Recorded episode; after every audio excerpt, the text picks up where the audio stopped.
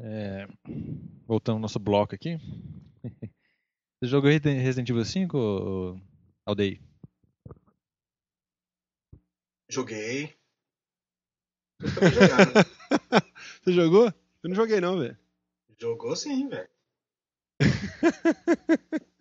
Ô, velho, tá muito artificial. Eu tô muito esperando, né, velho? Joguei... Diz aí, joguei sim, cara. Essa ficou ótima. É porque é o seguinte, gente, o último bloco a gente perdeu de novo aqui. A gente foi tentar gravar de novo. Ficou parecendo teste de novela da Globo. Puta que pariu, velho. Não, mas tava, o seguinte, a gente tava falando de Resident Evil 5 aqui. Que é. É, eu pensei a demo esses dias da Resident Evil 5 no, no, no, no PS3 no Xbox aí. E eu acho que o Salso não jogou, né, Salso?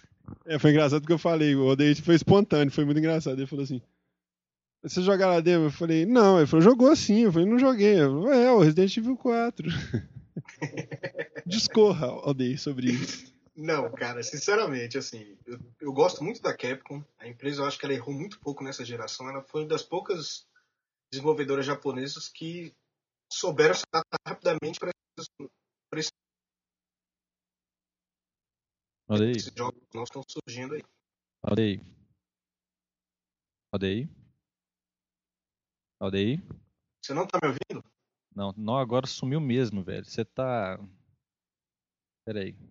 Calma aí, vamos tentar de novo aqui.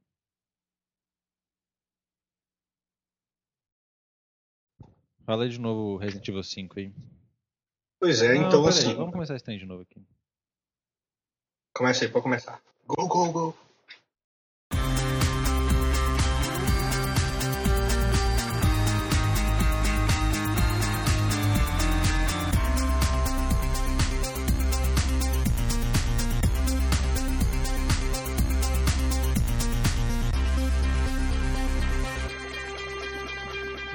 Vamos começando aí mais um podcast, edição número 400 e...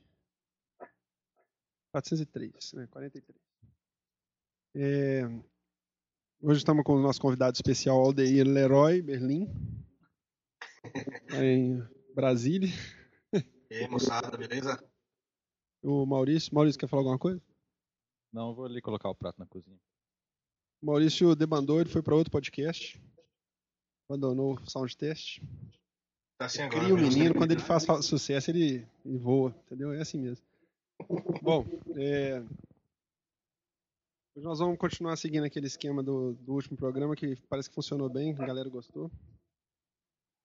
Temos uma enxurrada de e-mails aqui falando bem do, do, do último programa. Fala aí, Maurício. É... Mas é igual mãe, né? Mãe cria pro menino ir embora, né? Então. Queria mandar um abraço até pro Kid aí que me chamou pra eu gravar o podcast dele, mas acabou que ninguém gravou nada, né? Então vou cobrar dele aí porque eu tô esperando aquele podcast do Dreamcast até hoje, que ele tá querendo gravar um podcast falando mal do Dreamcast. Falando Aí- mal do Dreamcast. É, aí mas precisa da minha presença, né? Porque eu não posso falar sem eu estar presente. Ele É vai a minha, né? falar. ir lá pra meter o pau, né? Eu acho que ele vai conseguir falar cinco minutos. O Maurício não, não quer enxergar a verdade, cara. Eu já falei com ele, né? A pessoa, Não, quando vai ela um enfia na cabeça. Muito rápido esse podcast dele. Oi? Vai ser muito rápido esse podcast. Ele falando não mal? tem muita coisa pra falar mal dele, não. Não tem? Você tá doido. Não tem, rapaz. Quer que faça não uma lista? Você quer, você quer o episódio de hoje todo falando de- disso? Não? Bom, vamos. Qual que vai ser o primeiro assunto que nós vamos comentar hoje? O primeiro assunto de hoje é o seguinte: o... crise mundial no mercado dos jogos.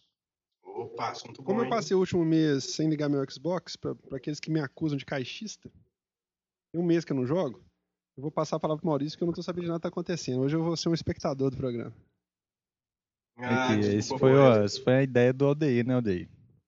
Não, surgiu, Porque teve, né, aquela, cara? teve até aquela notícia agora, por causa da crise mundial aí, as empresas estão começando a investir menos, né?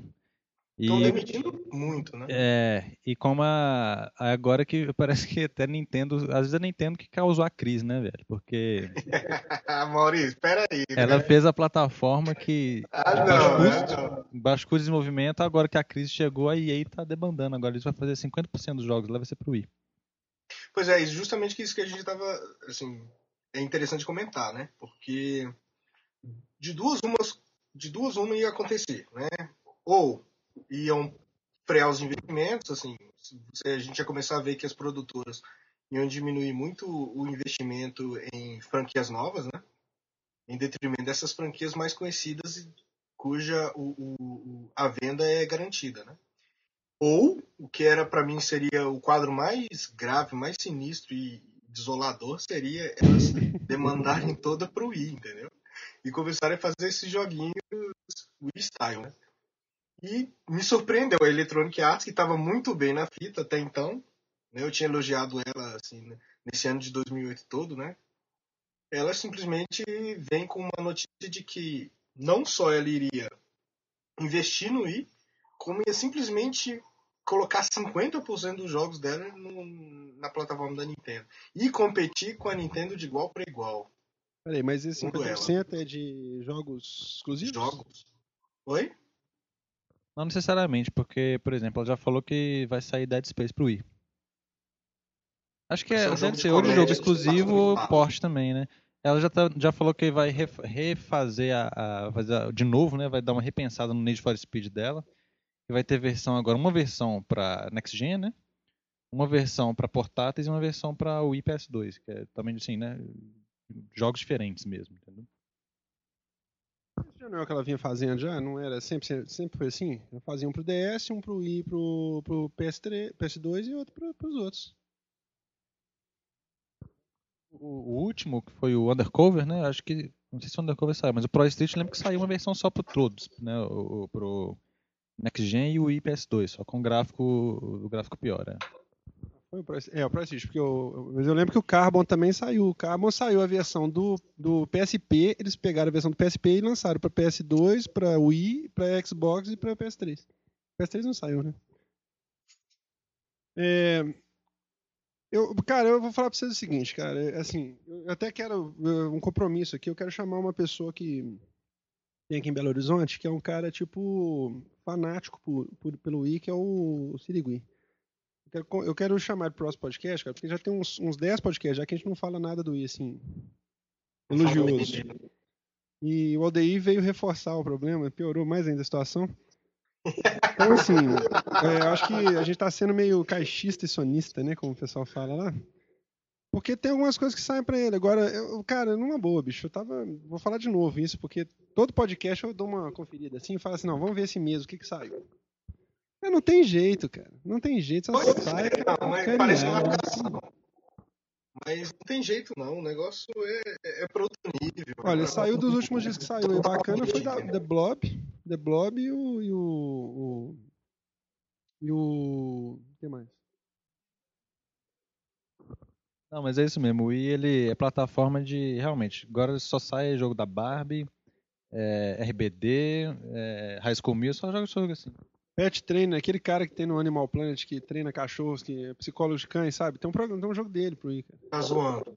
Sério, pro e pro DS. Meu Deus. Sabe esse tanto de jogo que sai pro DS a gente não ouve, não ouve falar? É a mesma coisa. Sai um monte de jogo pro Wii que a gente não ouve falar. Porque é jogo de prateleira. Daqueles jogos que vende na prateleira só. Chega o pai lá, olha, tem um jogo da Barbie que deve ser legal, compra a filha dele, entendeu? E entra é, na não... lista dos 10 mais vendidos do ano. Exatamente. É o mercado deles, tudo bem, né? Mas ao mesmo tempo eu fico preocupado, né? Porque. Mas agora eu vou deixar aqui de compromisso público aqui. É, o fato da gente chamar alguém no próximo episódio. Quero... Sabe por quê? Sabe o que eu quero discutir com ele, cara? É... Não, não é do que ele sobrevive, não. Sabe o que acontece, cara? A gente não gosta de falar de pirataria aqui, mas uma cena que tá fortíssima nele é de homebrew, cara de jogo fabricado em casa, adaptação, emuladores, vocês têm que ter um mercado enorme, assim.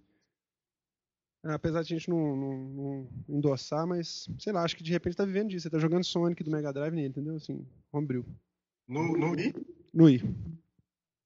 Agora, é, eu, cara, eu não acho. Sei lá. Eu, é, bom, eu, até esse último mês agora, a notícia que tinha é que o único mercado que tinha sido imune à, à crise era o do, do entretenimento, né? De videogames, né, especificamente. Não, isso aí é balela. Pode até ter, não ter sido tão drástico como foi em outros mercados, mas que atinge, atinge todos os mercados, sem dúvida. Ô, Aldeir, você viu aquela notícia que saiu, acho que não sei se foi hoje ou ontem, falando que talvez eles baixem aquele preço padrão de jogo de 60 para 50 dólares? Pois é, eu ouvi, assim, foi inclusive até da boca do Marcelo lá falando, mas eu não, não, não cheguei a ver nenhuma notícia oficial a respeito, não. De quem Eu acho, veio. eu acho que na eu também não li a notícia não, mas eu vi assim mais ou menos, eu acho que na verdade Foi. isso não foi um anúncio de alguém falando, acho que foi tipo um anúncio de analista de mercado, entendeu? Porque apesar do que o Salso falou que não, a crise não chegou, pode ser que ela tá demorando a chegar, mas deve chegar, viu? Porque o bicho tá pegando mesmo. Pra mim já chegou. Quando uma Electronic Arts da vida fala que vai dedicar 50%. Pois é, tá chegando aos poucos, tá chegando devagarzinho, mas tá chegando, entendeu? Então acho que Bom, pode já ser que chegou o, na Sony. é, pode já ser que eu acho que os preços Microsoft. baixem mesmo, o preço dos jogos, né? Que chegou na Sony no, no mesmo lançamento do PS3, né? Isso, e chegou no. Aliás, a Sony tá em crise A Sony desde tá que quebrada, cara, a Sony tá PlayStation quebrada. 3. Então tá quebradaça. O, a- o, o último relatório dela foi um desastre, né? É, ela é um, é um problema, né? Para todos os mercados ela tá tomando prejuízo. Bom. E, e o que eu mais gosto de ouvir, que eu morro de rir, para mim a piada do ano é quando os sonistas da vida ficam falando que para resolver os problemas da Sony basta ela diminuir o preço do, do, do PS3 É. em 100 dólares. O pessoal não entende 100 que o dólares. console é subsidiado fortemente até hoje. Fortemente. E o que segura é justamente isso. Como é que ela vai arcar com um subsídio maior do que ela já tem hoje É. em plena crise, cara? Isso é a Aquele coisa mais esquema de tomar prejuízo em cada console que vende, né? Ah, pelo amor de Deus. Ninguém é doido. Ninguém é doido. De repente é por isso que ela não faz muita questão, assim. Não, ela É. tá tentando se segurar. Acho que na verdade ela vai tentar levar isso até o final, né? Até as coisas melhorarem. Vai ficar dessa forma, não tem outra não. É, ela não vai, é é, ela vai até onde der, né? É, ou vão Que- demitir mais. Papo. É, é engraçado que os caras falam que, de uma forma ou outra, o PS3 vai durar 10 anos igual os outros, né? Eu não sei, eu acho que o próximo a lançar primeiro vai ser eles, viu? Vocês- Vocês acreditam que a Sony pode sair do mercado um dia? Um dia que eu falo assim, no futuro próximo? Não. Igual aconteceu com a, com a com a SEGA. Por exemplo? Não, pra mim isso aí é, é medo do. Tipo o Zibo vai sair assim, eles ficam morrendo de medo do, Zibo e desistem do mercado, por exemplo. Igual aconteceu com o PS2, assim, o. E o. Não é assim, o Maurício? O Maurício conta pra todo mundo que a história é desse jeito. Na cabeça do Maurício foi assim: o Zibo saiu e tirou o PS3 do mercado, entendeu? O PS2 com o Dreamcast, foi a mesma coisa. Não, lógico, o Dreamcast, parte da morte dele foi por causa do hype do PS2. Não, isso é fato, velho, isso é fato. Lá vem a teoria da conspiração, olha lá. Lá vem o Maurício com essa conversa. Ah, não, pra mim não tem jeito. que o Maurício Quando é- fala acreditando, cara. Mas é sério isso, velho, pelo amor de Deus. Aqui saiu um artigo falando sobre o Dreamcast esse dia, por causa- por causa dos 10 anos dele e tal. É, depois eu te mandar pra você ler. Fala sobre isso, velho. Eu tenho a EGM do lançamento do PS2 e a do topo da, da- da- do Dreamcast, quando a EGM tinha 350 páginas ainda, que era aquela bíblia. Tem as duas ali guardadas, porque são interessantíssimas você ler, velho. Com tipo dois meses de diferença uma para outra, o que, que, que, a imprensa falou dos dois? É muito louco isso. E se analisar isso posteriormente, eu vou te dar pra você ler, pra você poder fazer seus argumentos, porque é muito bacana. Pode deixar que eu vou. Eu vou ler, mas de qualquer forma eu também vou te mandar o artigo pra você ler, que você vai ver que.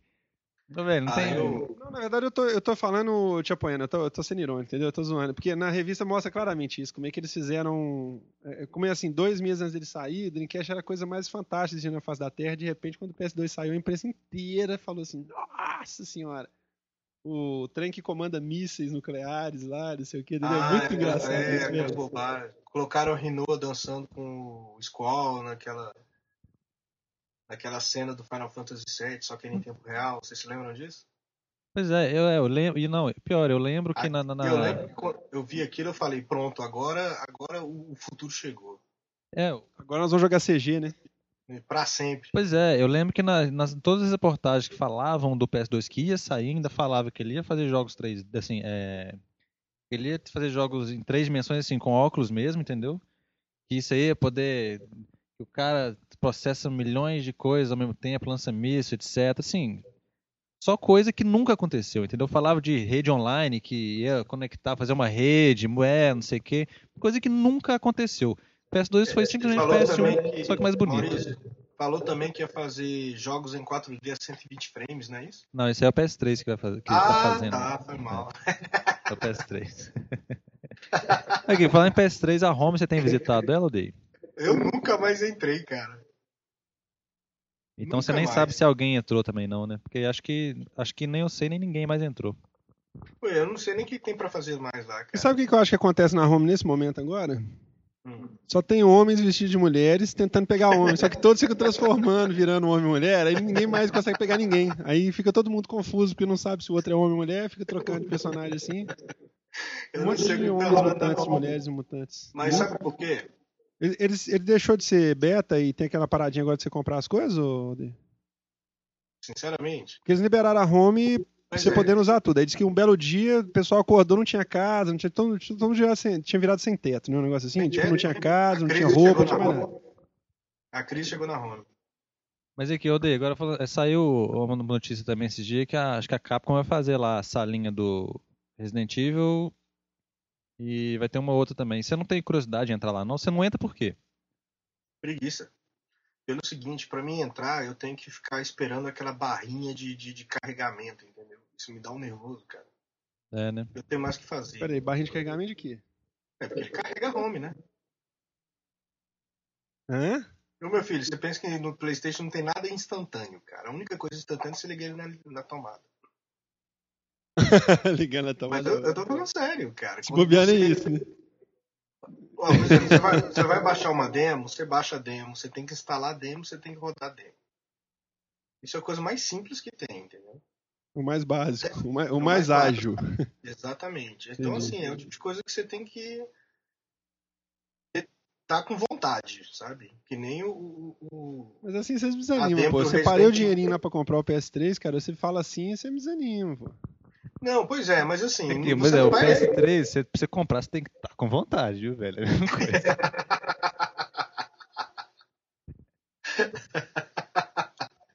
Ô, Dei, Oi. Os caras criticaram a gente lá, mas o menino mandou um e-mail lá pra gente falando, falando assim. Pô, já passou da hora de vocês comprar o PS3. Se, se, se dizem gamers de verdade, não pelo tem seguinte, PS3, pô. Mas eu volto a dizer, eu acho que vídeo, pelo menos pra mim, acho que vocês vão concordar em parte.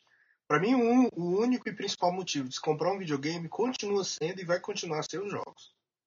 Então eu acho que em matéria de jogos, o PlayStation 3 já é viável. Ele tem muitos bons jogos, inclusive exclusivos, que justificam a compra. Pelo menos justificam uma boa curiosidade. Né?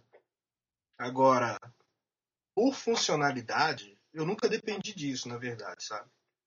Ah, contando que, assim, claro que a Sony, por exemplo, ela o preço do console é esse valor porque tem certas funcionalidades nele. Então, assim, no final das contas, pesa a tua escolha, né? Mas eu vivo perfeitamente sem ter que entrar na home, sem ter que, sei lá, é- é, Ou seja, você tem um console que faz a mesma coisa que o PS2, só que ele é maior, mais bonito e tal, né? Não, não, não é assim não. Pá, Aí não, você tá radicalizando, isso. Maurício, Maurício quer morrer hoje. Aqui, vamos, vamos continuar no próximo bloco aí. Vou dar um save aqui e vamos continuar no próximo bloco. Fechou. O Ma- o Maurício começou a falar besteira demais, eu vou interromper.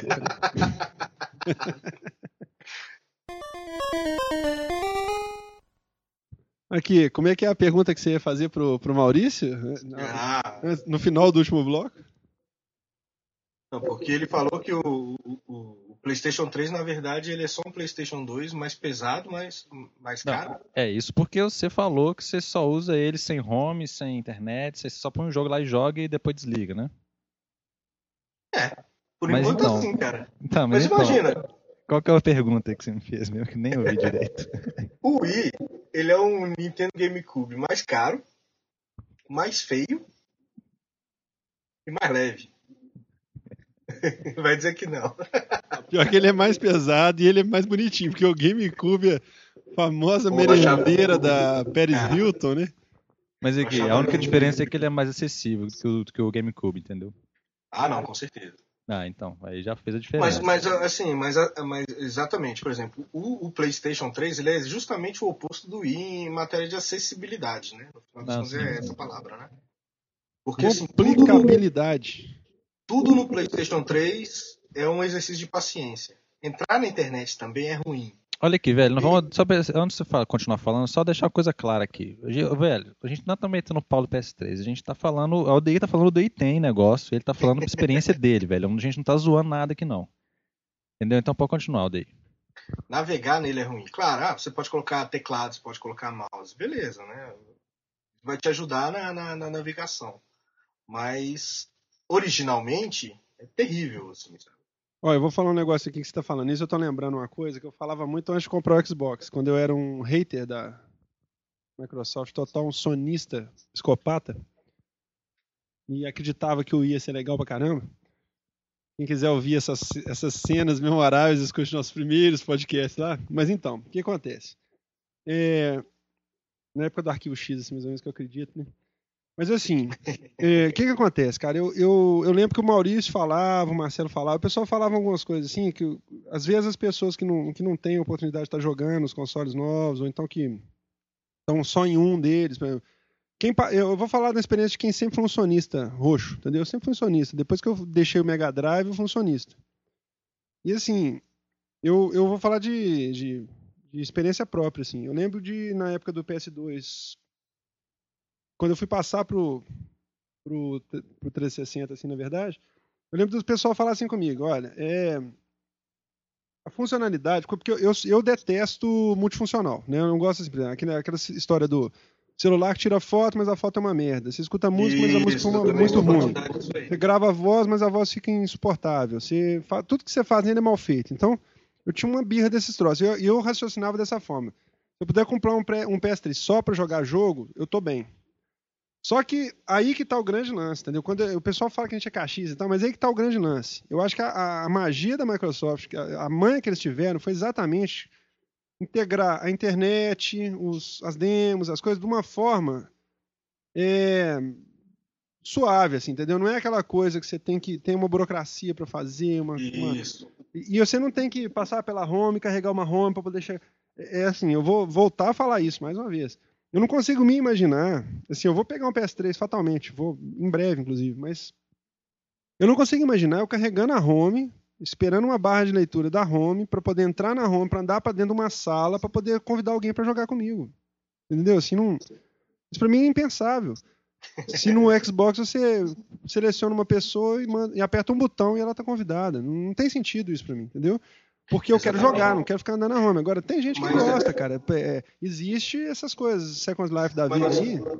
Vamos lá, gente. Se a gente pegar todos os três consoles hoje que estão no mercado e a gente simplesmente vamos assim, vamos fingir que todos estão participando do mesmo mercado e possuem o mesmo público, o mesmo público-alvo. O que está definindo a, a vitória, a derrota ou meio termo delas é justamente a questão da acessibilidade, não é? É a interface que está que tá mandando, não é? Com certeza. Inclusive fez uma diferença né, no final do ano, aquela questão deles terem dado uma investida que eu, eu achei horrível do ponto de vista de gameista, que a gente tem essa visão de gameista assim, essa, essa saraivada de jogo ruim que tem saído na, na Live Arcade, por exemplo, que são jogos, é, quebra, é, o de quebra-cabeça eu até achei bacana, mas é quebra-cabeça, palavra cruzada, esse tipo de coisa. Diz que a, a, venda deles lá fora bombou, né? Tipo assim, jogos para a família, que é o grande nicho que existe, né? Isso. Eu, a, talvez até interessante, porque o Wii está servindo de introdução para certos hábitos que agora o pessoal está querendo uma coisa a mais, entendeu? Então, de repente, o pai que jogou Mega Drive e ficou afastado do videogame, o filho comprou um Wii e agora eles estão comprando um Xbox também para satisfazer os dois lados, por exemplo, entendeu? Eu acho que é bacana. Isso teria um pouco a ver também com o fato do Blu-ray do, do PS3, mas o Blu-ray não engatou ainda, né? Então, mas é, é, o que eu digo assim, as pessoas pensam que jogar é só simplesmente a partir do momento que você tem a tela lá do, de início do jogo, a tela de start do jogo, como era antigamente, né? E você entrava e beleza. Não, mas só que antes de você começar a jogar, você tem que ligar o console, né? Você tem que colocar o jogo, o jogo tem que carregar e você vai ter a resposta do console. Isso tudo, tanto no 360 quanto no, e muito, muito mais no PlayStation 3, isso é mais dificultoso do que no Wii.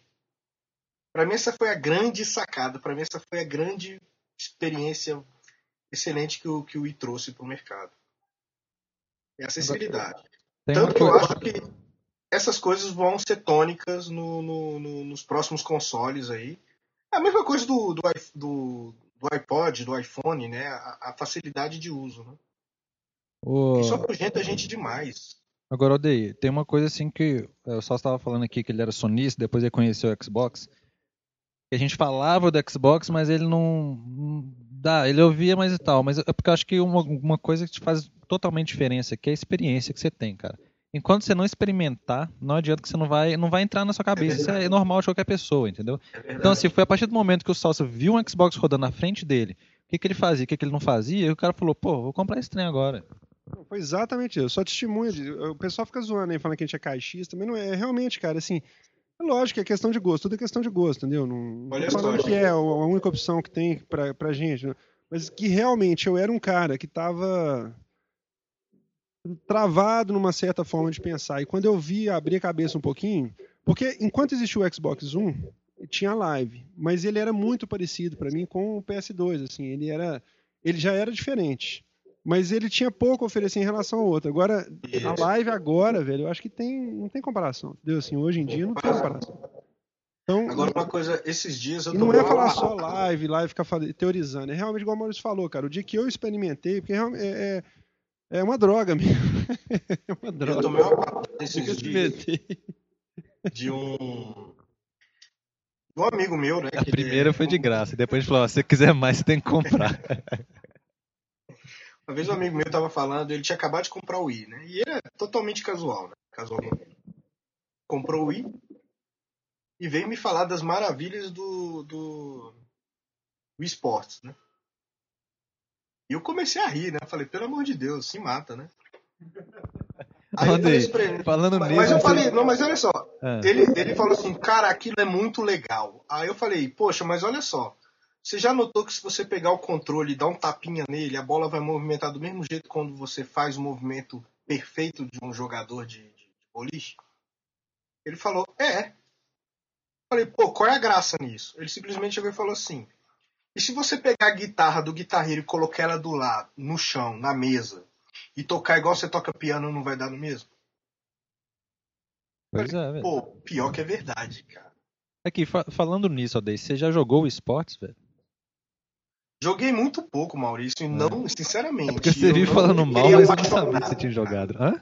Eu joguei na, na. A gente falei ali na, nas Games. Ah, Eles estavam vendendo IA torta e direito lá e eles colocavam os, os funcionários pra jogar. Que eu acho extremamente constrangedor, mas enfim. Aí, Deve estar rolando altos processos trabalhistas, né? aí Exposição eu da cheguei lá, peguei o ridícula. controle, empurrei aquela bola, todo mundo. Entendeu? Ficou Gente, eu vou falar pra vocês aqui, me veio a cabeça vocês falando disso, cara. Eu lembrei da- de quando saiu o iToy pro PS2. Eu fui na galeria na praia. Olha pra você ver que são as coisas, como é que o tempo tá passando rápido. Nós estamos virando múmia de videogame mesmo, cara. Olha só, eu lembro que a gente. Eu fui comprar o iToy. Aí eu cheguei lá na galeria, na loja. O cara ligou o iToy. Aquilo era uma coisa impensável, assim, ninguém conseguia entender. É igual, acho que imagino que é igual quando inventaram o, o avião, assim, entendeu? Que as pessoas olhavam e falavam assim: o que, que é aquilo que tá passando no céu? Inventaram televisão, entendeu? Aí, velho, ligou aquele troço lá, cara. Eu comecei a jogar aquilo na loja. E eu tava do lado, porque não cabia. Então a televisão ficava virada pra porta da loja. Assim, eu fiquei no corredor da, da, da- da galeria. da galeria. dentro de um prédio, cheio de, de escritório, de coisa, entendeu? Aí eu comecei a jogar aqueles de Kung Fu assim, cara. Dando altos socos nos velhos. Bicho, o pessoal saiu na sacada da galeria, assim, pra olhar o que que tá acontecendo com essa pessoa lá embaixo. E eu dando altos socos, assim, cara. Ô, parou, fez fila de gente pra ver, assim, cara. E todo mundo vendo a tecnologia, assim, cara, babando, abismado. A gente fez uma playfest logo, logo em seguida, você lembra? O troço foi assim, fez fila, cara. Não parava o pessoal de olhar. E agora nós estamos aqui metendo pau no I, né, bicho? Tem Pois é, eu acho que três eu- eu- anos, uns quatro anos, isso. Eu acho que eu perdi a magia, cara. Mas olha só, é, é- Mas também foi, foi uma vez que a mãe do Leandro jogou, você lembra que ela jogou? Pois é. Tá, mas eu não quero, assim, por exemplo, eu não quero chegar em Halo 3 e convidar a mãe do seu amigo pra jogar, porque ela vai morrer muito fácil, sabe? E ela vai acabar com a, a, a partida do time inteiro, entendeu? Ah, sua mãe? Sacanagem. Então, por exemplo, minha mãe, eu não vou chamar ela pra jogar comigo Halo 3, entendeu? Não, Vai mas não ficar tem nem difícil como, pra ela. velho. Não tem Pois nem como é, ela mas assim, isso. então começa a separar também entre um tipo de jogador que é Tem medo menos sua mãe jogar o Halo 3, cara. e mais habilido e outros mais habilidosos de um lado. Não dá. Eu acho que deveria a gente deveria chegar num consenso, sabe? Chegar no Não, meio acho que termo tá dessas bom, coisas, é igual coisas. música. Cada um escuta um tipo de música, cada um explica um escuta tipo de. Cada um assiste um tipo de seriado, entendeu? Tem espaço pra todo mundo. Eu acho que isso aí é. Eu acho que tá bom. Eu, eu não gosto é de ter PS3 e, e Xbox só, por exemplo. Aí eu já não acho legal. Eu Entendeu? também Porque aí é não. tudo igual. É tudo a mesma coisa. A Eu Sony insistindo em fazer ROM, essas coisas, sabe? entendeu? Hã? Anotem aí, eu vou acabar comprando o i também. Não, não compra. Ah, velho. Bom,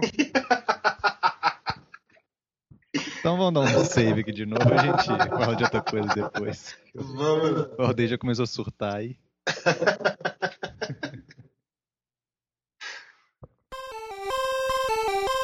Aqui, é, a gente começou a falar. Aquela, eu estava comentando aquela hora das revistas lá, de como que o mercado se comportou na época da saída do PS2 e do- da morte do Dreamcast e tal.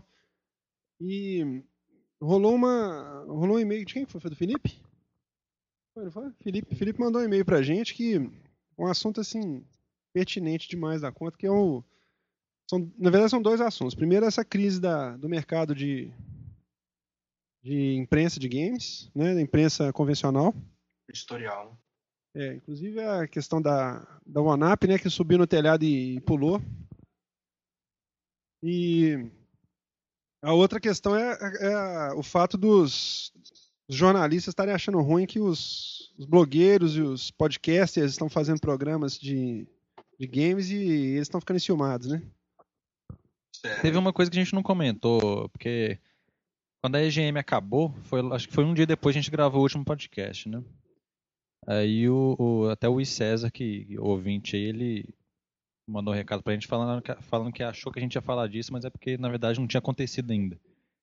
E assim, eu, eu- acho que tipo assim, é- isso é um fato bem interessante pra gente comentar de Apesar de que também, vamos, vamos contextualizar o negócio, né? É que ela acabou, né? A Ziff Davis, que era dona da, da revista, já estava em maus lençóis há muito tempo, que a, a, é- a EGM vinha com 300 páginas na época do Mega Drive. Tinha anúncio, milhares de anúncios na revista. Ela já estava seguindo aquela tendência mundial de que o acesso à informação pela internet estava popularizando, aquela coisa toda, então ela deixou de ser um lançador. Porque eu não sei se, se- se as pessoas que nos ouvem aqui sabem disso, mas assim, a gente comprava revista para falar assim: estão dizendo que a Nintendo vai lançar um videogame novo. Aí você tinha que esperar mais um mês para vir a próxima edição da revista para eles virem e falarem: ah, estão rumores de que, a de que o console é de tal jeito. Era a única fonte de informação que a gente tinha. Mas E Mas esse que espaço foi acho? ocupado pela internet, né? Então eles tiveram que começar a fazer essa, essa mudança de foco. A EGM aqui do Brasil, eu vejo que eles têm, eles têm muito esse foco de, de correr um pouco mais pro lado editorial da coisa, de criar matérias, assim, com assuntos que não estejam ligados a novidade só, porque novidade é impossível de concorrer com a internet, né? Exatamente. E também fica claro o seguinte, que a EGM do Brasil é uma revista que usava a franquia lá de fora, mas ela continua existindo. A revista lá de fora já estava magrinha. A última edição lá, eu peguei uma edição que tinha um Ratchet Clank na capa que devia ter umas 60 páginas. Ela tava se bobear uma da mais fina até que a, a brasileira. E aí a Ziff Davis foi vendida, né? E o grupo comprou. Qual foi aquele grupo? É o é o Hugo, né? Comprou? Hugo. Hugo. UGO. É. Que já era uma rede que fazia jornalismo de games, aí eles compraram a marca, entendeu? Aí eles, decidiram descontinuar a revista impressa, né? Que foi uma. Foi uma revista que marcou a época, né, cara? Assim, ela marcou a época, não, ela marcou uma década, uma- duas décadas, né? É uma geração inteira. Ela começou no Nintendinho. Ela começou no Nintendinho. Então, assim, é uma. A história dos videogames está ali naquela revista, né? O Certo. que, que você acha disso, Aldeia? Ah, eu, primeiro que eu acho que é jornalismo burro, né? Que é aquela mesma coisa que você falou do- de querer correr atrás da novidade e imprimir essa novidade numa página que vai ter que ser, que vai levar Um mês pra sair. um mês para sair, vai levar 20 É. dias na Você gráfica. compra ela hoje, a notícia gráfica, demorou um mês pra sair. mais 10 dias na Isso, distribuição. é. E hoje a informação, com tantos meios digitais né, para essa informação, ela- o jornalista ou quem faz a notícia, sei lá, precisa entender que ela é muito multifacetada, assim, né? Vai, vai para diversas mídias. Então eu acho, eu acho até engraçado também aquela, aquele jornalismo que se faz que é extremamente descritivo. A IGM tem muito isso. Aí o cara começa a falar de um vídeo do, sei lá, Metal Gear Solid 4 e começa a descrever todo o vídeo. Ah, sim. Que o, o cara vai simplesmente na internet jeito. baixa o vídeo. É isso tá falando? Exatamente. É, o cara vai na internet e baixa o vídeo. Então, assim, ele tem que saber realmente o que, é que vai ser relevante ali, né? Agora, é muito difícil, né? Porque também é, é fator da crise, né? Muitas outras revistas também estão fechando ou estão mudando o foco, estão simplesmente colocando mais conteúdo na internet. No caso das revistas de videogames, realmente elas ficaram travadas durante muito tempo e os blogs, os sites crescendo de uma forma gigantesca, né? Faz parte, cara. Eu acho que é absolutamente normal. Quebrou, beleza. Vão ter que criar outros formatos aí para divulgação e para Aqui, você acha que o fato de, no Brasil, nesse momento, estar explodindo de revista de videogame, tem umas 50 mil revistas. De PS3 tem umas 5, de PS2 tem umas 25, de Xbox tem mais umas 3. O que, que você, você acha que isso é o quê? Você acha que isso é porque o Brasil não tem internet mesmo e o povo tá na idade da pedra ainda? O que, que você acha? É, tem, tem, tem esse fato também, mas assim. O eu Brasil acho ainda que- tá nesse modelo antigo, não tá? De 15 anos atrás, você não acha? Ah, em praticamente todos os sentidos, em todos os locais. E se tratando de mercado de jogos, deve estar isso mesmo, né? Senão Não é? eu vou com medo. Porque nós estamos vendo aí a vinda da Sony para fazer PS2, o Zibo, não vou entrar no É. mérito da questão, mas digo assim, tecnico- tec- tecnologicamente falando, ele está uma geração atrás, aquela coisa toda. Né? Então, assim, realmente a gente está vivendo os é, mais ou menos aquela história do quando o Nintendinho chegou no Brasil, né? Isso, Ele, saído, ele, saiu pra- ele saiu depois do Atari e nós vimos ele aqui junto com o Mega Drive, praticamente. Né? A gente tem muita editora, né, de, de, para revista, para livros, e cada uma quer pegar um pouquinho desse mercado aí, né? Mas então, isso é sinal de que mercado- tem consumidor para isso, né? Porque se ninguém estivesse comprando, eles não estariam criando revistas novas, não é isso? Pode Ou ser. Pode ser. Esse mercado editorial é meio complicado. Você não pode dizer porque existe uma revista ou três delas é que está vendendo muito. Porque essa revista pode acabar no número seguinte, entendeu? Essa exploração. Ou, ou o modelo dela é muito barato para a editora. Na verdade, eu acho que, Salso, eu acho que não tem tanta revista hoje assim. Eu acho que é um número que sempre, te- sempre teve assim. Já teve época que teve muita revista, só que acabava rápido algumas, porque justamente não tem um mercado, é, não consegue competir com as, assim, não tem, né, você não tem tanto, divide muito, né? Tipo, Eu lembro que tinha quatro revistas de videogame geral, assim, entendeu? Aí é, duas acabava rápido, entendeu? Eu tô falando isso porque, curiosamente, hoje eu passei numa banca e me chamou a atenção isso, porque isso são revistas que estão durando. Entendeu? Agora eu acho que. Aí eu já. O Maldei falou uma coisa que eu acho que é isso. É, o modelo da revista é barato para eles, talvez. Porque aí entra naquele negócio que ele falou. É, Ctrl C, Ctrl V de notícias da internet. Ah, exatamente. cola na página, Exatamente. você paga um estagiário para fazer isso lá, ou tipo, pune o cara que chegar por último na, na empresa todo dia de manhã vai fazer a revista e aí lança. Aí, aí não, não faz muita diferença também, né, Aldei? Não- o custo de produção dela é tão baixo que talvez qualquer coisa que vender já tá dando retorno. Sei lá. É, depende da editora. A editora tem mais ou menos um por aí, entendeu? modelo. Né? Isso também serve para revista de culinária, revista de fofoca e por aí vai, né? Só que, por exemplo, revista de culinária e revista de fofoca, dependendo de onde o cara vai pegar a, a fonte da informação, ele vai ter que pagar por isso, por exemplo. Não é qualquer livro que vai estar. ele vai ter que produzir muita coisa, né? Num, por exemplo, você vai fazer uma um livro de culinária, uma revista de culinária, você vai ter que ter foto específica daquele prato, dos passos daquele prato. Você, ter você realmente vai ter que produzir a informação. Agora, no videogame isso não acontece. Eu entro num fórum, o que eu baixo de, de, de imagem sem os devidos créditos. Aliás, inclusive, É você pode fácil. fazer. Tem uma, tem uma história. Eu já, eu já ouvi uma história na internet já de um cara que escreveu um- uma análise num, num fórum. E a análise dele foi praticamente publicada numa revista com o nome de outra pessoa. Olha só, tá vendo? O- olha só, eu acho que na verdade, tanto jornal quanto revista, com a internet cada vez mais popular, eu acho que eles é, se transformaram apenas mais um meio de acesso à informação. É mais um meio. Isso. Então, assim, não, é, eles têm que enxergar, o pessoal que faz, né, os, porque eu acho que o ideal é a gente discutir isso com o jornalista, mesmo como não tem aqui.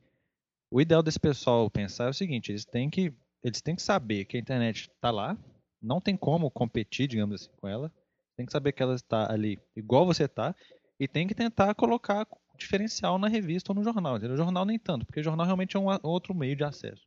Porque é notícia mesmo, que sai todo dia ali. Agora, Revista, cara, eu acho muito. Eu, se eu fosse dono de revista, eu não teria revista, entendeu? Porque, assim, Eu, o eu acho Maurício que. falou faz todo sentido, assim. Eu acho, Você não teria revista? somente o raciocínio dele, eu acho que tecnologia é forma, ela não é conteúdo. Então, assim, as pessoas às vezes têm o mesmo conteúdo e querem aplicar esse mesmo conteúdo em todas, em diversas mídias. É, que é o que a Ziff Davis fazia. É uma Isso coisa que eu tenho pavor, por exemplo, é quando eu vejo assim, acaba a matéria na revista e eles falam assim, continue lendo essa matéria na internet. Isso, nossa. Isso é a mesma coisa do mercado fonográfico, querer fingir que não existe MP3, fingir que as Isso, pessoas não baixam. exatamente. Sabe assim, eu, eu fico, eu fico, chego a ficar constrangido. Eu penso assim, pô, o cara é dono de uma empresa, o tamanho de uma empresa dessa. Aí eles viram e falam assim, como que nós podemos ir para a internet? Ah, vamos fazer isso, vamos forçar o cara a comprar a revista e acabar a matéria na internet. Quer dizer, uns três, assim, um modelo completamente já, jacu do brejo, assim, sabe? Que é a coisa mais... Exatamente. Por Eu fico impressionado, cara. qual- qual Eu, é eu achei louvável desse quando o ONAP começou a fazer o show, o vídeo, porque assim, aquilo é aplicar a internet, a mídia é adequada. O cara vai fazer o, o vídeo, quer dizer, o que você não tem na revista, você vai buscar a revista pra você ter uma opinião, por exemplo. Se o cara escreve uma matéria opinativa em vez de ser descritivo, igual o Dave falou, eu acho que é bacana. Porque você tem tesão de ler. O cara, inclusive, deixa isso muito claro. é, aí eu acho bacana. Eu posso, igual nós brincamos aqui, ó. é, eu posso gostar do I e falar assim, ah, eu gosto muito do I porque ele me traz tal referência, então pra mim é bacana. Aí o cara explica aqui daquela forma, não fica descrevendo cenário. Ah, o cenário é lindo, não sei o que, a textura não sei de que jeito, a cor é não sei o que, o movimento do personagem. Isso aí você vai ver no vídeo. Aí o cara faz o, o opinativo ali, por exemplo, aí faz o vídeo na internet, faz um programa Isso, analisando o vídeo. Exatamente. Aí isso é usar a mídia de forma inteligente, né? Exatamente. A- As mídias, né?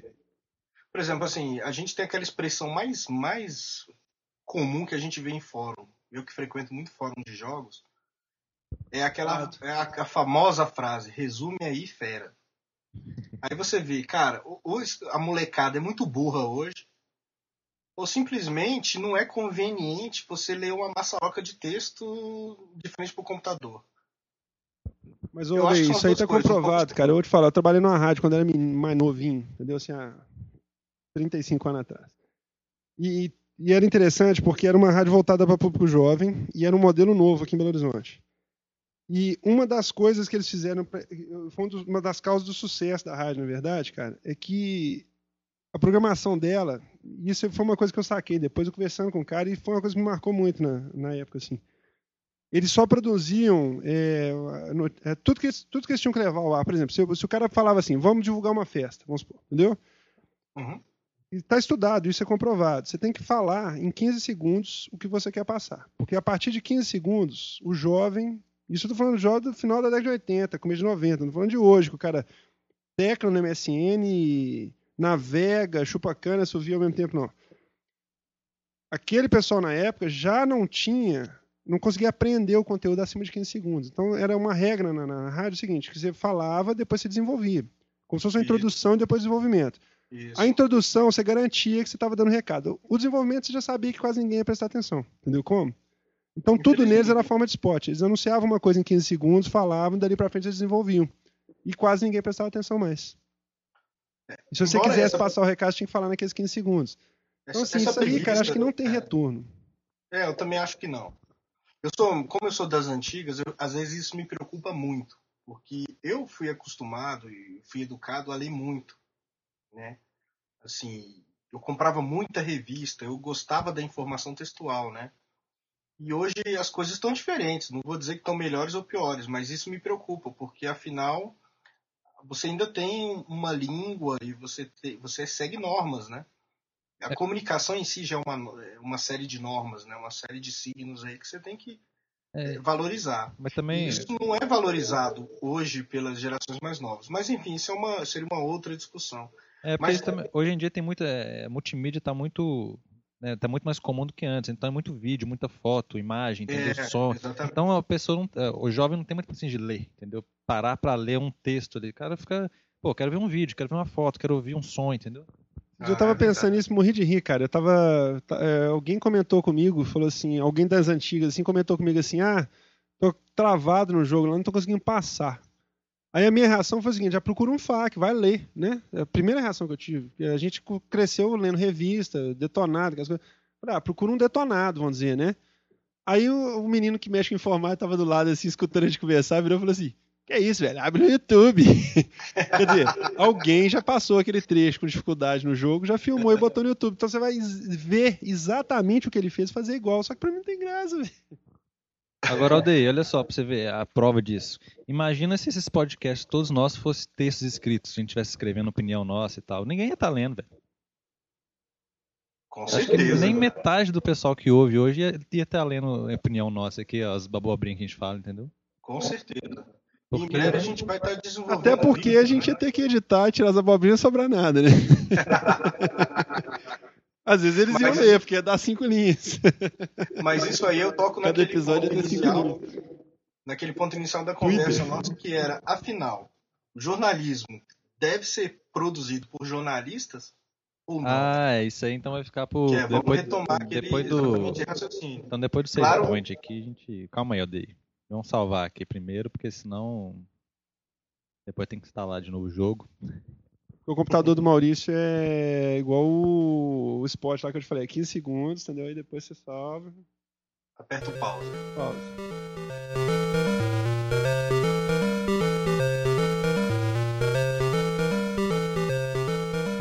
Bom, ô, ô Deir, é, Ah. voltando ao assunto aí que eu queria.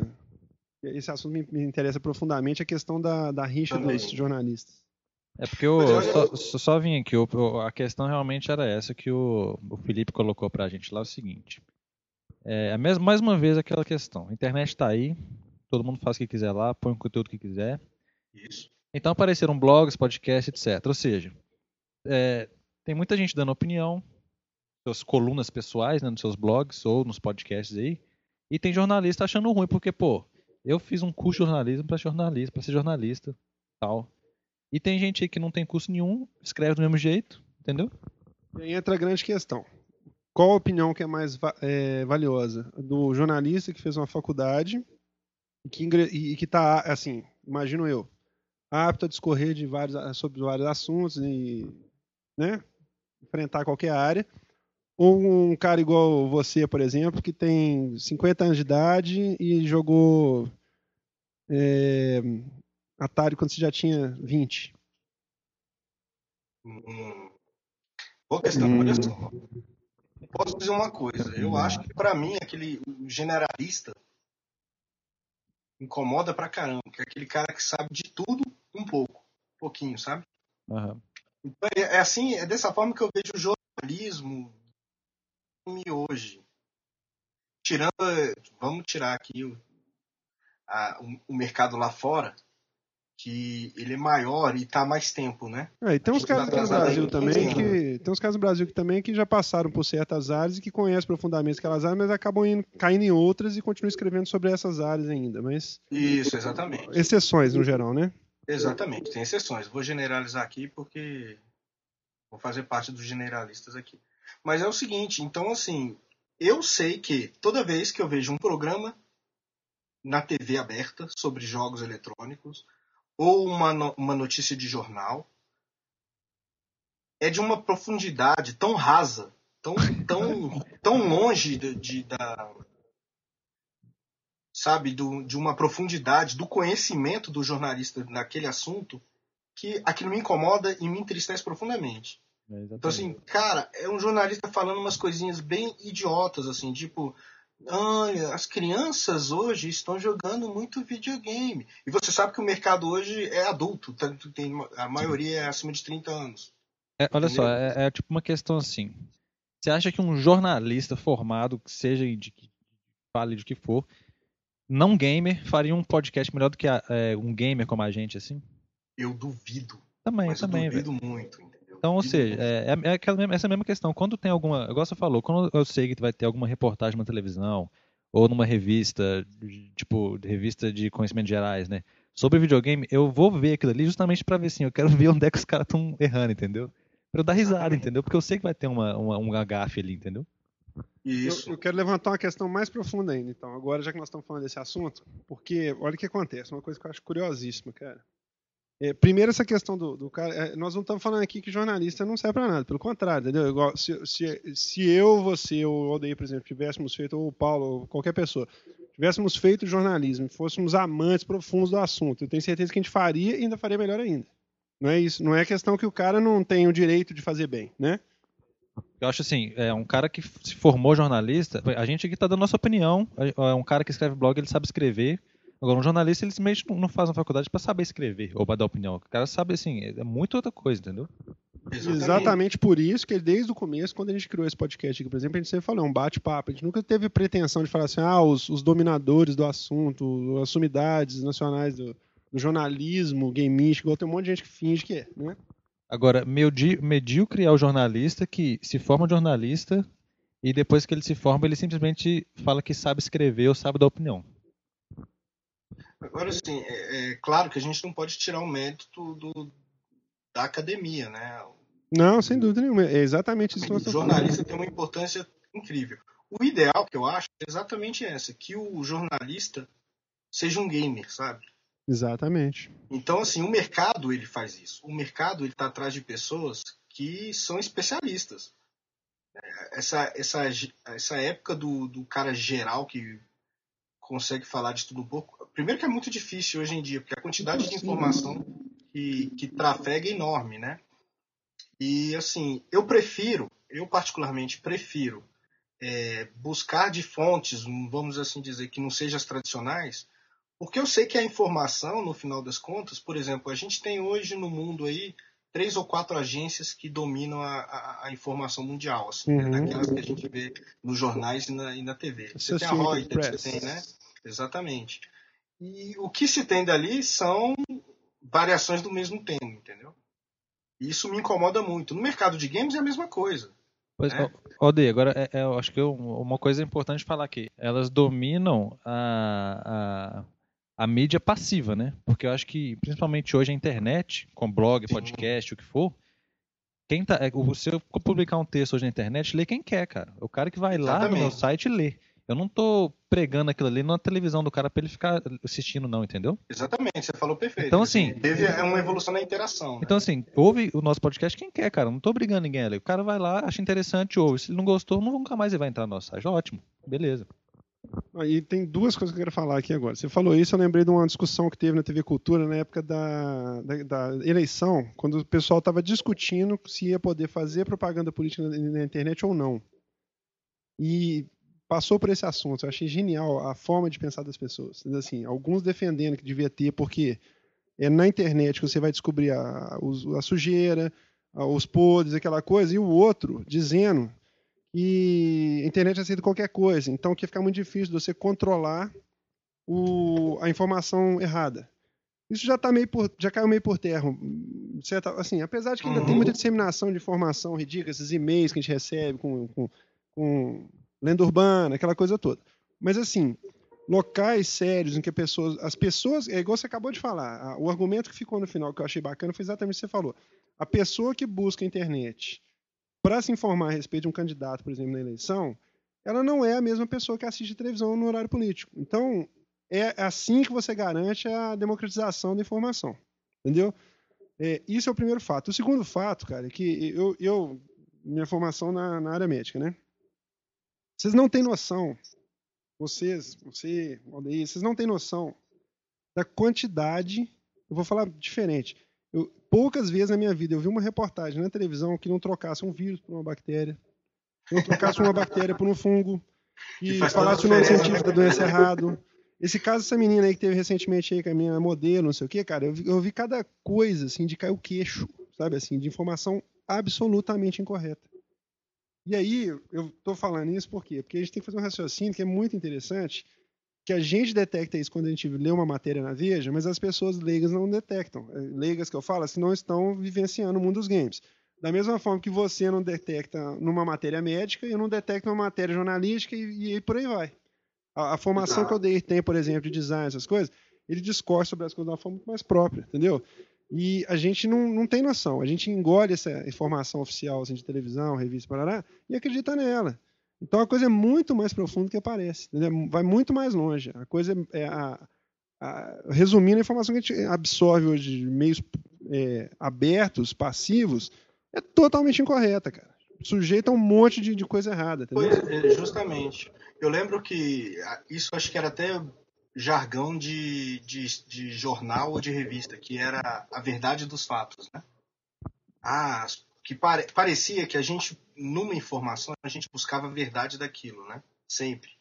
E hoje não é bem por aí, né? Hoje, na verdade, eu não estou querendo saber, por exemplo, é, qual é a verdade daquilo. Eu quero saber quais são as, as, as, as, a opinião de quem passou por aquilo, por exemplo, né?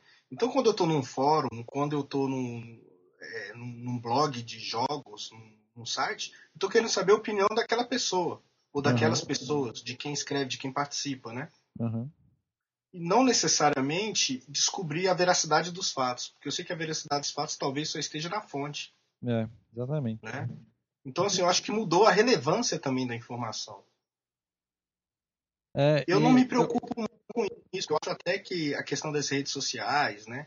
Que são. É porque hoje, é... hoje em dia, é, com a internet, é, a gente tem a opção agora de buscar a informação. Antes, por mais opções que você tinha de jornal, de revista, de canal de você televisão, você não buscava informação, ela chegava até você. Você escolhia de qual fonte que você ia assistir, entendeu?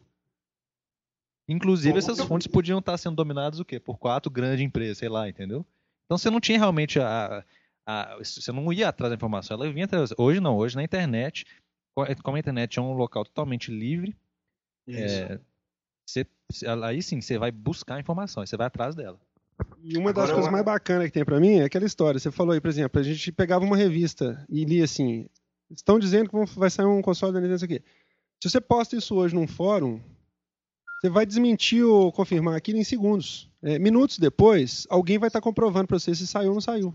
Você entendeu? Isso que é o mais bacana, que a coisa se autorregula. Essa questão de falar assim, ah, o cara inventa uma mentira escabrosa e põe na internet, todo mundo acredita, isso é bobagem, entendeu? Que rapidamente, do mesmo jeito que você recebe e-mail todo dia falando mentira, tem sites que são só para isso, para desmontar esses e-mails, entendeu? Então, se você tiver disposto a correr atrás da informação, você vai encontrar informação fidedigna. Isso que é o mais bacana para mim. Você não vai ficar refém do que a Globo acha, do que no, o estádio, o São Paulo fala, entendeu? É, é muito louco isso. Isso é o mais bacana para mim. Mas só, só uma coisa bem interessante é o seguinte: você é formado em medicina, né? Você é médico. E, então, a, a, realidade da sua profissão é uma re, realidade regulamentada. A minha do Maurício não é, não é, não é, não é né, Maurício? Ah, eu vou contar para vocês que vocês não sabem, a minha também não é não. Você sabia que a única profissão da área de saúde que não é regulamentada é medicina? Tá brincando. É, a única que não tem lei. É, que coisa interessante. Tem regulamentação, só que tem uma pressão da.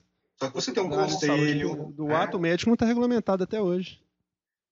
Mas assim, ao mesmo tempo que isso acontece. Mas eu entendi o que você quer dizer. Uhum. Exatamente. Ao mesmo tempo que isso acontece, você tem é, a questão do, da regulamentação da profissão, né? Que, que vai te, te de dar base até jurídica né, para exercê-la. Ao sim, mesmo sim. tempo, no jornalismo acontece uma coisa que ela é parece até é, que briga com essa, com essa questão. O jornalismo é ele é, é, é ele tem jurisdição própria, ele tem é, regulamentação, mas ao mesmo tempo a, a, a, possibilidade de eu apurar, de eu opinar, de eu difundir uma informação, ela é direito fundamental meu. Exatamente, é, igual você pode virar e falar pro seu, pro seu irmão, aí você machucou, põe gelo no, põe gelo no, no machucado, entendeu? É, é um direito que você tem. Exatamente. Eu tenho direito sobre a, a, a sobre o seu corpo, entendeu? Exatamente. Sobre suas condutas, sobre, sobre suas isso. coisas. É. Então, assim, eu acho que no final das contas, se o jornalismo ele é feito por jornalistas ou não, é, para mim é algo que vai ter que coexistir, entendeu? É, como sempre coexistiu em tudo, né? Vai ter que coexistir. É o tipo de coisa que vamos ter que parar de brigar. A minha profissão não é regulamentada. Tem muito micreiro que Lógico, se intitula design. Lógico, Pior, o sobrinho do dono, né? O sobrinho do dono.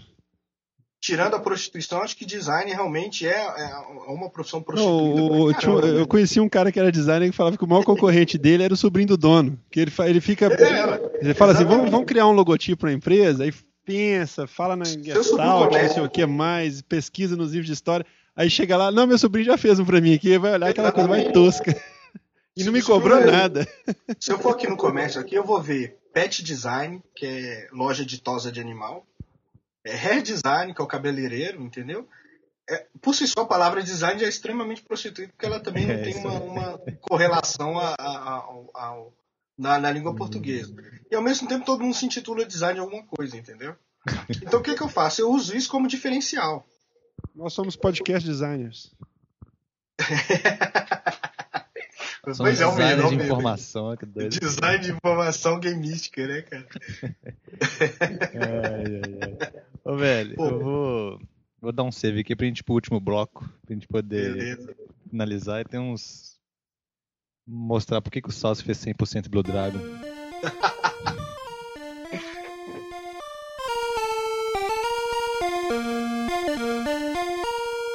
É, cara, saiu. Saiu do, da demo do Resident Evil 5 em 360 no PS3, odeio. Dá seus pareceres aí, porque você tá meio. Você tá meio. Como é que fala? Com a Capcom? Meio.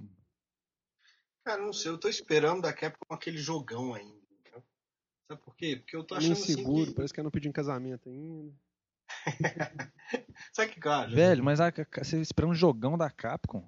Não, Eu tinha que falar isso de outra empresa, muito menos. olha só, deixa eu dizer. Imagina Ah. que você tá fora de casa aí há uns três anos, sacou? Ah, E tudo que você quer chegar é comer a comida da sua mãe, entendeu? Que é a melhor comida que existe no universo.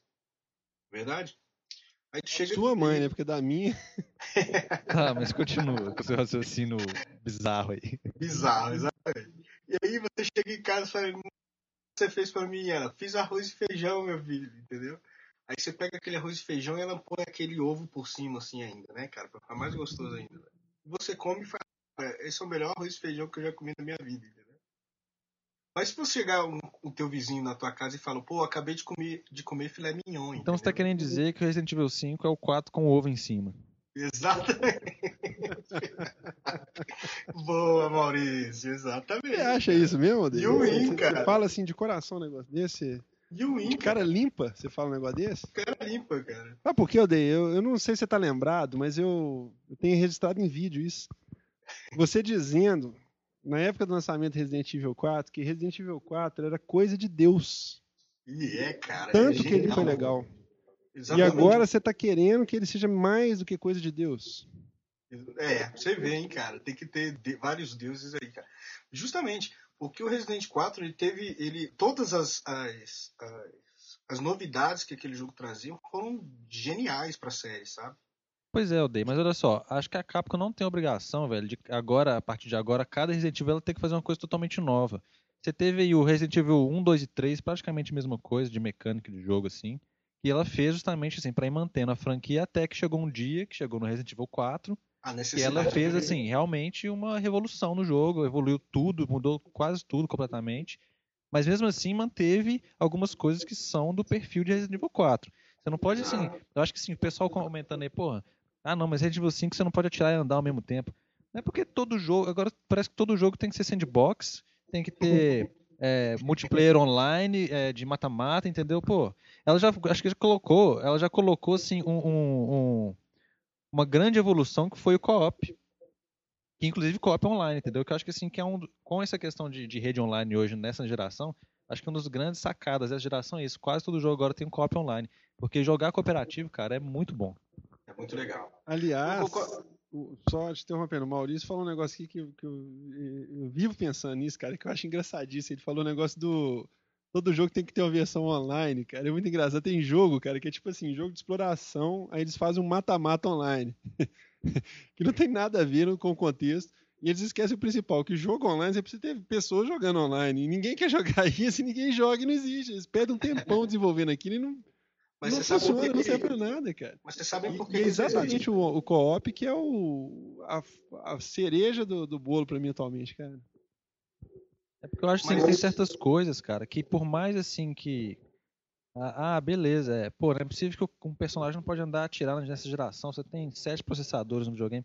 Não é questão disso, cara. É questão de, de, de perfil do jogo. É, é a característica dele, entendeu? Você, pô, é um negócio assim que não, você não pode ter- querer que todos os jogos sejam iguais, cara. Senão a gente vai chegar num momento que todo jogo de tiro é igual, todo jogo de carro é igual, entendeu? Aliás, é isso que eu sempre falei, que tá, esses jogos todos iguais, é isso que eu fico ruim, cara, porque você não tem mais.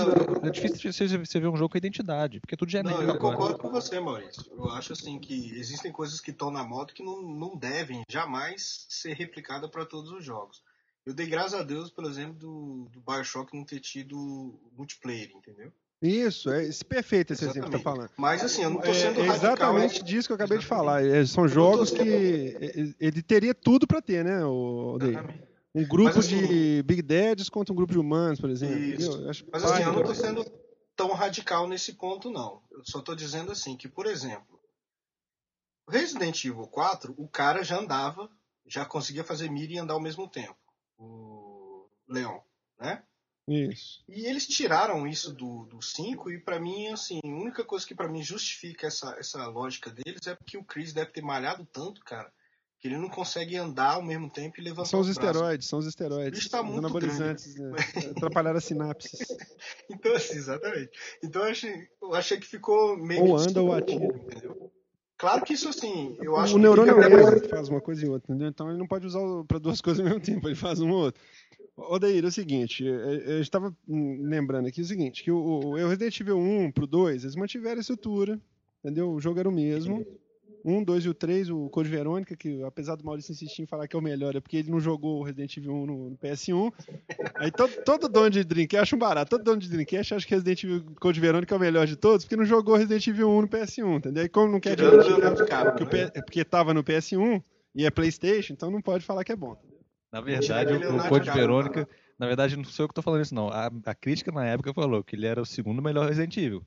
Tudo do Dreamcast era melhor, se não é o console que tudo era A, A, A, 5As, então, tudo nele era melhor. O Soul Calibur dele é melhor que o 4, ué. Exato. Ah, é mesmo. Ah, Maurício, vai Mas é mesmo, cara. Ah, vocês estão ficando malucos. Ó, bom, mas continuando no assunto, é, o Resident Evil 2, por exemplo, eles inovaram de uma maneira semelhante com o que eles estão inovando agora. Isso. Eles pegaram o, o, o, jogo, colocaram, por exemplo, o mesmo jogo, só que você contava a história de dois pontos de vista, você interagia, que foi uma coisa inédita. Você movia um objeto, por exemplo, jogando com um personagem, quando você ia jogar no disco do segundo personagem, o objeto estava movido. Então, assim, ele contava a história simultânea de dois personagens interagindo. Coisa que, inclusive, foi feita depois, de novo, no, no, no Devil May Cry, por exemplo. Entendeu? A ideia foi tão nova na época. Então, assim, eu acho que fazendo isso me satisfaz, cara. Tem jogo que você joga e ele é tão bom que você quer jogar mais dele. É diferente Não. você querer jogar mais dele do, do, do jogo que eles te impõem, que você tem que jogar aquele jogo. Todo ano eles vão lançar um, um Need for Speed que é igual e você tem que engolir ele porque nós achamos que você deve querer gostar mais um pouquinho daquilo, entendeu? Só, que- só colocando uma coisa aqui que eu acho que o Maurício falou aqui que eu lembrei assim que é uma coisa interessantíssima que eu acho. Quando saiu o Lost Planet, cara, a crítica que eu mais via falar dele é que o boneco andava devagar e ele não, e ele não tinha liberdade pra mirar, não sei o quê. Porque o, o Lost Planet ele anda devagar, realmente, porque ele tá na neve, teoricamente. Tá, na neve você não anda 300 km por hora, a não ser que você esteja nos Androids que você, que você pega lá nos Macs lá que você anda. E ele, a- o sistema de mira dele, você gira, você usa os botões do, do, do- do joelho ali em cima, ali, que eles falam, né? O, o R, o L ali, para girar 90 graus para fazer a mira, entendeu? Então a agilidade dele fica nisso. E o pessoal estranhou esse sistema de mira e meteu o pau no jogo. O jogo deixou de ser bom por causa disso. Eu não vou Não, entrar no mérito se ele é bom ou ruim, mas não é isso que fez o jogo ficar bom ou ruim, você entendeu? Assim, cabe Então, perfeito assim- naquilo que você acabou de falar. Todo mundo tem que movimentar igual, usar os mesmos botões para tirar, para agachar, para defender, para dar porrada. Era igual que eu ficava não, puto não. quando o Marcel falava que a Mirror's tinha que seguir o mesmo, o mesmo, o mesmo layout de botão do Halo 3. Todo jogo de FPS tinha que ser igual ao Halo 3. Pelo Não, galera, Deus. assim, eu não. Poder eu não tô nada usar o controle. Calma aí, eu não tô sendo radical a esse ponto de achar que toda Seu jogabilidade radical. agora precisa ser copiada. Eu, assim, eu particularmente estranhei muito o fato do, do Chris Redfield não poder andar e atirar ao mesmo tempo. Porque, Tá, mas olha só, é, eu acho porque assim. o que acontece? Peraí, Ah, Maurício, olha só, tá. o que acontece? Hoje você tem uma quantidade. ma- O o próprio jogo te dá condições de ter uma quantidade maior de personagens na tela, né? E uma interação com o cenário melhor. Então, assim, eu acho que tudo evoluiu um pouco um pouquinho mais. Eu não entendi Mas é essa a proposta? mantiveram. Oi? É essa que é a proposta do jogo? Ué, vocês acabaram de dizer que é evoluir cada vez um pouquinho mais. não, mas, o outro, assim, outro jogo evoluiu do ponto de vista de narrativa. Muito. E, não, ele teve outras Entendeu? mudanças no, no, no Então, game assim, eu design acho que tem que ver se é a proposta. Igual não é a proposta de Lost Planet, por exemplo, o boneco sai correndo a 300 km por hora no jogo. Entendeu? Assim, eu acho que eu acho louvável eles manterem a estrutura do que funcionou e evoluírem num outro passo. Inclusive no fato deles utilizarem a internet Não pra fazer um time de Leons Kennedys e outro time de zumbis mexicanos, por exemplo, entendeu? Stars versus Isso eu achei, eu Umbrella. acharia completamente ridículo, entendeu? Assim, Olha que legal, vamos fazer Star versus Umbrella. Pelo amor de Tá, Deus. né? Olha aqui, Odei, olha só, mas o, o- o- por exemplo, agora o cara não pode correr e andar e atirar ao mesmo tempo. Mas ao mesmo tempo você tem agora um parceiro que tá ali te ajudando, entendeu? Ah, é, inclusive ele fica te jogando, te roubando os itens, né, cara? Não, mas você pode trocar os itens com o cara também, velho. É, né? Depois que ele roubou, né? Meu Deus do céu. Então tá, Odei, vai jogar. Não, é. Então, vai Já- jogar. Vou Maurício, jogar Pokémon. Ô, Maurício, Oi. imagina que aquele teu amigo pega uma balinha tua assim, tu, agora me dá aí, cara, me dá uma balinha minha. Aqui, Cara, mas te dar então- não, não vou te dar não. Você, peraí, cara, me dá ela é minha, cara. Ela é minha. Passar por isso. Eu tinha passado por isso antes, né? Antigamente era só você que pegava as coisas no jogo, agora você tem uma pessoa que fica pegando. E o pior é é, é quase que uma relação de- trocar contigo, entendeu? é que é quase uma relação de marido e esposa, né? Tipo assim, é o senhor e a mulher. Ela vai Exatamente. pegar, pô, você pega tudo, deixa eu pegar também. Ah, não. Meu pô, bem, eu fica com as balas, eu fico só com os spray. Ah, né? Jogar passada joguinho de nave cooperativo e o outro fica pegando as vidinhas o tempo todo. Sabe o que eu acho engraçado? No início do jogo, na opções, você- eles vão perguntar pra você se você quer é, ter comunhão parcial de bens ou total de bens, entendeu? Aí o personagem não, não rouba de você. sabe? Tá vendo é que evoluiu? Já tem os problemas da vida real chegaram no Resident Evil, tá vendo? Aldei, mas aqui, o seu problema então com o Resident Evil 5 é porque ele é o 4 bombado, Com ovo em cima, cara. com ovo em Quatro com ovo em cima. É o 4 com ovo em cima. viu? Então, tudo bem, velho. Talvez, não, porque assim, eu- eu acho que a principal franquia da Capcom hoje, né, o Resident Evil.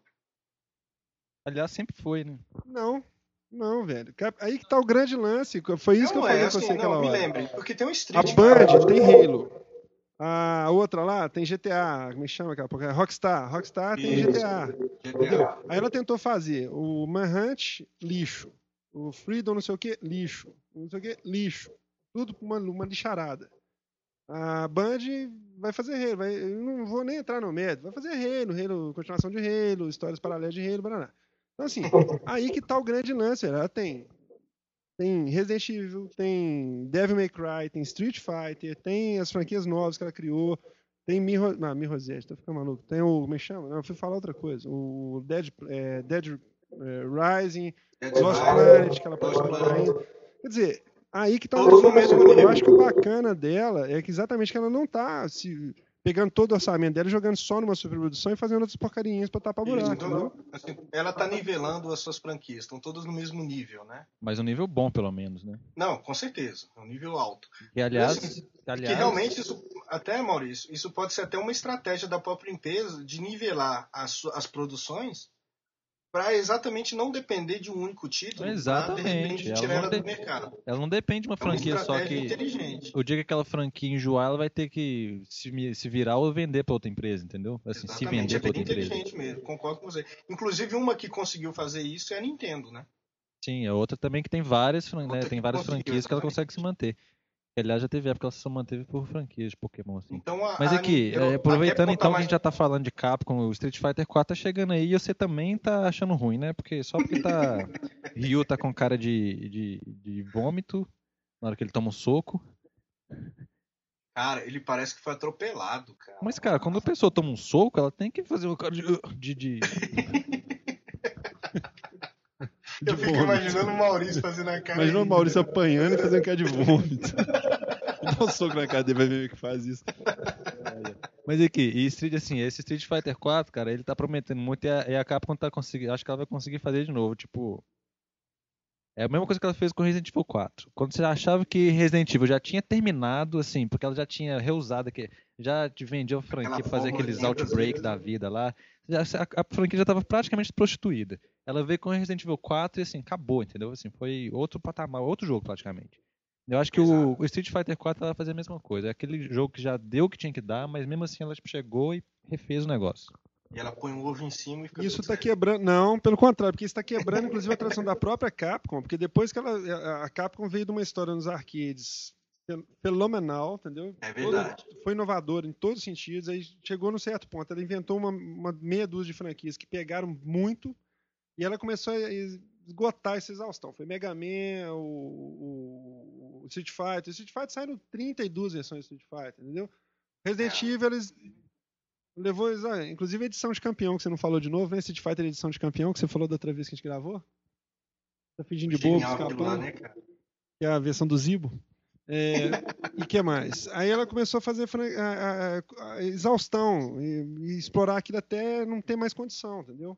E agora ela tá quebrando esse, esse, essa tendência dela, entendeu? Ela fez lá o Devil May Cry 4, por exemplo, cara, para quem curte o gênero, é uma obra-prima, entendeu? O cara quer aquilo e ela tá entregando aquilo bem feito, com gráfico lindo, com, com mecânica de jogo inovando, mas sem, sem perder a tradição, entendeu?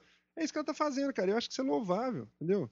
Não, é realmente. Onde dá para inovar, onde dá para inventar, ela põe, onde não dá muito e tal. E aí, no meio disso tudo, igual o Maurício falou, ela pega, vamos dizer, o Resident Evil 4 foi isso da outra geração.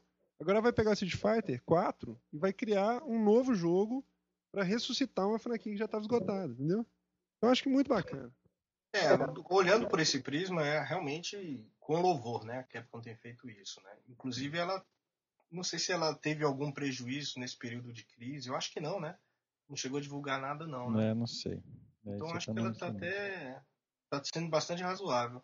Mas realmente é. porque eu fiquei com, a, com aquela vontade de realmente ver algo assim extremamente arrebatador. Né? É, uma coisa é sandbox e tal, né? sandbox, multiplayer online. O é, é, radical, né, cara?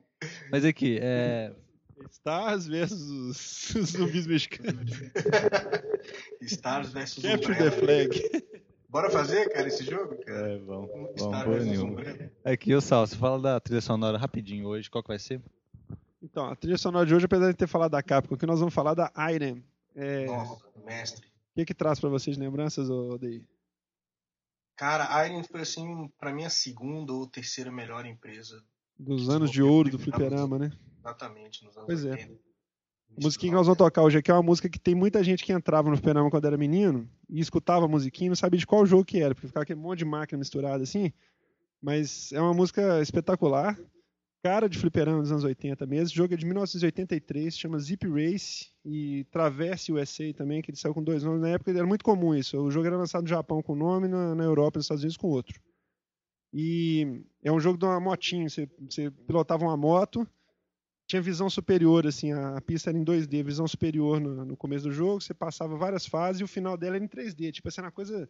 Tipo, o cara queria jogar as fases para poder ver do final que era em 3D, assim, de cada, de cada fase, entendeu? Era um 3D igual Enduro, entendeu? E aí vinha o cenário, assim, vinha crescendo à medida que você ia é, dirigindo. Era muito legal, cara. É um jogo clássico. Muita gente talvez se lembre, assim, pelo som, entendeu? E é isso. Então é isso aí, né? É, ODI, brigadão, cara. Eu que agradeço, galera. É isso. É, Salsa, brigadão, cara. Ó, queremos agradecer aqui o pessoal que nos escuta, que eles continuem mandando as, as, as opiniões, entendeu? Os e-mails aqui estão sendo super úteis. A gente está adorando ler o feedback, e, inclusive para construir nossa pauta aqui, nós estamos achando show de bola, entendeu? Importantíssimo o retorno que vocês dão pra gente. Agradecer aí também ao Odeir de novo. É, o próximo, próximo podcast nós vamos gravar o ODI com um ovo em cima, entendeu? É isso aí. Pessoal, obrigadão também. E até é, a próxima. Bom, até a próxima aí. Genial, Salsa.